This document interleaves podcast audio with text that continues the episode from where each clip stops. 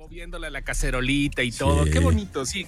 y, no se me quedó ni una ni tampoco se me quemaron. Así que me ah, considero un gran experto en palomitas. Lo Voy a empezar a checar recetas a ver si salen o no salen. oye, señor? Bien, oye, ayer me eché el, tráiler de la película de Merlina, eh, es, perdón, serie? es serie, ajá, que viene a Netflix y dirigida por Tim Burton y se, ve padre, ¿no? Pues sí, sí, muy... Los cuatro primeros episodios son de Tim Burton, obviamente es el showrunner el que está detrás de esto. Hay muchas mentes maestras que están también eh, pues apoyando ¿no? los, los productores de Smallville y todo eso, nada más que no sale mucho a la luz porque bueno, pues no es muy interesante. Con los nombres basta. Tim Burton, acompañado de Jenna Ortega, que es una gran actriz. La neta, me encanta Jenna Ortega. Esta niña va para mucho, mucho, mucho más de lo que estaba planeado quizás su carrera. Tiene cosas muy buenas desde You, la podemos ver en varias películas donde también se lanza chido y creo que esta va a ser como su punto de, de inflexión para la carrera artística. Eh, y eh, por lo que vimos, por lo que vimos en el avance, se nota que va a estar clasificación para arriba, ¿eh? O sea, bueno, por lo menos va a tener algunas escenas pesaditas, ¿no? Sí, como que va para esta, sí, sí como para, digamos, adolescentes, pero ya en la raya de, de, sí, ¿no? Como B15. Ajá. Sí, sí, sí. Y vaya, vaya, yo tengo ahí por ahí una sospecha, pero ahorita te lo digo. Tomando en cuenta los cómics, la inclusión de Morticia, Catherine Zeta Jones como, como la esposa de Gómez, que es el nombre verdadero, pues seguramente no sé si. seguro, ya trajeron Merlina. Wednesday iba a ser el nombre, pero ya trajeron Merlina, seguramente van a tener el nombre de Homero y de Morticia y Pericles en lugar de Puxley y de, y de Dedos en lugar de Hunt y, de, y el, el largo, ¿no? Va a ser el mayordomo. Pero hay un gran ausente. ¿Quién? El tío Lucas. Ah, es cierto, el tío Lucas. ¿No va a salir entonces el tío Lucas? No, sí. Ok. Pero esto no lo puedo asegurar. Esto es simplemente suspicacia. El tío Lucas va a ser personificado por Cristina Ricci. ¿Cómo? No, no, verdad, la verdad. Esa no la veíamos ah, mind venir. Blow, mind blow. Sí, Johnny Depp para el tío Lucas. Puede ser Johnny Depp's carnal, ¿no? De, Tim ah.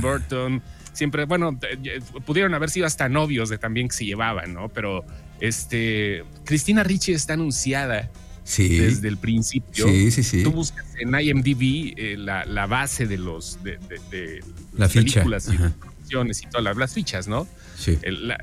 y ves que está para ocho episodios, al igual que todos. Algunos están con seis. Regresa, por ejemplo, actrices que ni me acordaba días como Thora Birch. El nombre de Thora es horrible, pero la chava está muy guapa regresan varios, ¿no? Que están ahí y nuevos actores que estarán dando pie a, la fábula de la familia Adams en la escuela de, Merlina. Pero el personaje de Cristina Ricci no se sabe quién es. No, porque ni siquiera en el tráiler aparece. No aparece en el tráiler y está marcada con ocho episodios, que eso se puede editar de manera personal, ¿no? Pero, este, a mí me llama la atención que, o sea, es, es simplemente sentido común si está la actriz y no te dicen quién es, y falta un personaje y no te dicen quién va a ser, pues tómala por ahí. No será el tío Cristina Ricci. No, el tío Cosa puede ser. No, no, no, pero yo voy, yo voy porque esto lo están haciendo. Eh, lo están haciendo de manera secreta para que de un momento a otro salga el tío Lucas, el tío Fester. Sí, el factor sorpresa. O la tía Lucas. Sí, sí, sí. Y sea Cristina Ricci. No está, eh, no es una idea, es una idea descabellada, pero para nada está alejada de la situación. Sí, que como dices, no necesariamente tiene que ser el tío Lucas, no podría ser la tía. La tía, ¿no? La tía. La tía festera, ¿no? O no sé, de fester es en inglés, no sé. Eh, ¿Verdad que ya te volé la cabeza? Sí, pues, a la gente que te está escuchando, ¿verdad que sí? Sí, pues sí, puede ser. Puede ser. Oye, y también otro, otro tráiler que se estrenó durante la semana fue El Gabinete de las Curiosidades de Guillermo el Toro, que también me entusiasma a todos los que nos gusta el, el arte, el cine de Guillermo el Toro. ¿Ya ves por qué te digo que Netflix sigue siendo la mejor plataforma? Sí. Sí, lo ¿Ya ves por qué te lo digo? Digo, hoy se estrena, esta semana se estrena eh, House of the Dragon, se estrena el domingo en la noche. Lo van a hacer como el, al vieja usanza de HBO, la casa Targaryen y todo el rollo. Es un spin-off, va a tener muchísima eh, personalidad esto, eh, propia. Seguramente vamos a estar con Jesús en la boca, como sucedía con la primera parte de Game of Thrones y todo eso, y es un gran evento, pero lo que hace Netflix es muy difícil que se replique por parte de otras plataformas. Crear este tipo de conceptos. Sabemos que sí ha tenido eh, cosas muy malas, hay que ser sinceros, pero es parte del mercado, ¿no? Netflix sigue haciendo este tipo de, experimentos y el gabinete de las curiosidades de Guillermo del Toro, donde el cuate se dedica a, producir y a ser el showrunner, diciéndole a varios directores que haga cada uno sus historias. Y se ve que está también pesadito, pues no, no, tiene, no, no, tiene comparación. Van a ser dos capítulos diarios a partir del 25 de octubre hasta llegar a Halloween. Para, este, para ir agarrando el mood. Creo que a eso me refiero, este tipo de estrategias no las hacen todos. Hoy se estrena She-Hulk también. Apenas la iba a ver en la mañana, pero tuve muchas cosas que hacer. Apenas la voy a ver en un No me llama la atención, fíjate. Puros comentarios positivos, ¿Ah, papá. Uy, nunca le atino. Las que, las que me llaman la atención las veo y, son, pues son decepcionantes. Es comedia. Es comedia de abogados. Es más, estaba leyendo un comentario ahí en la página de Sin Excepción, porque sí, la, la neta dice que cada, bueno, cada una, cada, cada capítulo va a tener su propio, cada episodio va a tener su propio, este, Caso. Eh, escena post créditos, ah, ¿no? O sea, para que lo vayan viendo y todo eso y este así como Peacemaker y todo eso y está está muy padre, los comentarios que he leído están muy chido. Te explican bien las cosas, rompe la cuarta pared, este, y leí uno que me dice, Better Call Saul terminó porque le tuvo miedo a la mejor serie de abogados de la historia. Qué basados, ¿no? Pero la neta, este, vale la pena echarle un ojo. Yo la voy a ver ahorita y seguramente ya porque no es que haya tenido spoilers de ella, pero gente afina a mis, este, a, mis inquietudes ya la vio y está muy contenta con el resultado, por, menos, por lo menos en este primer episodio. Ya no sabemos qué pase con Disney porque luego nos arrepentimos, pero está muy light, está muy chido y las cosas han cambiado mucho con la abogada Holka, que por principio de cuentas, este, ella sufre un accidente, es prima de Bruce Banner, sufre un accidente pero este, lo sufre y ahí es cuando se convierte en She-Hulk. Esto no es spoiler, eso viene en los cómics. Él le dona sangre y la, sangre de, él se combina con la de ella para crear también pues lo mismo, ¿no? Le dona sangre y el accidente surge porque estaban platicando a ver cómo había sido, cómo se le había quitado la virginidad al Capitán América. Chécale nada más, o sea, sí, desde ahí, desde ahí, o sea, chécale qué onda, porque viene sabroso. Habrá que darle una oportunidad a, She-Hulk entonces, que ya se estrenó. Hoy se estrenó hoy se estrena She-Hulk, ya está lista desde las 2 de la mañana en Disney Plus. Y este, hablando de películas, fíjate que ayer se cumplieron 15 años del aniversario de, de Superbad. ¿Te acuerdas de esa cinta? ¿Superbad? Michael Cera con Jonah Hill, de los chavitos de preparatoria donde sale McLovin. Ah, claro, claro, claro, sí, sí, sí, sí, sí. Ya 15 años.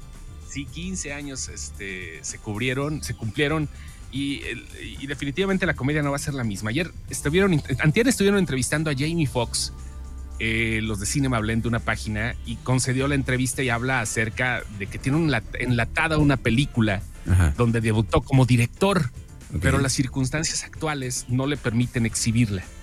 O sea, las circunstancias de comedia actual. Se llama pues All Star Weekend y la rodó desde el 2016 y el elenco no mm. es cualquier cosa.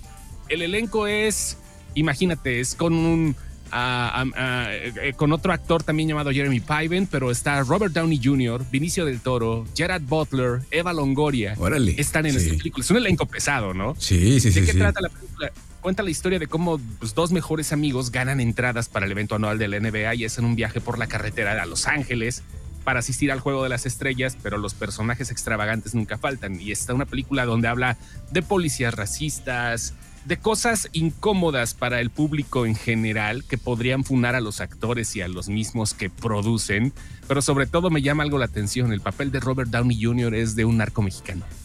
Ándale. Oye, entonces esta película ya está lista desde 2016 y tienen miedo de sacarla porque va a herir susceptibilidades entonces. Es en inglés. Exactamente. Dice, dice Jamie Foxx, es muy difícil cuando se trata de comedia. Estamos tratando de abrir los rincones sensibles donde la gente vuelva a reírse de nuevo. Esperábamos mantenerlos riendo y llevarlos directamente eso con la película porque íbamos por ese rumbo, pero pues no sabemos si la vayan a sacar o no. Bueno, ahí está el ejemplo de, Will Smith, ¿no? Cómo han cambiado las cosas y ahora ya es muy distinto y hay que decir las cosas con mucho cuidado de no afectar a nadie y pues, quién sabe qué vaya a pasar. Yo creo que son ciclos, va a llegar un punto en el que ya nos vamos a hacer otra vez más.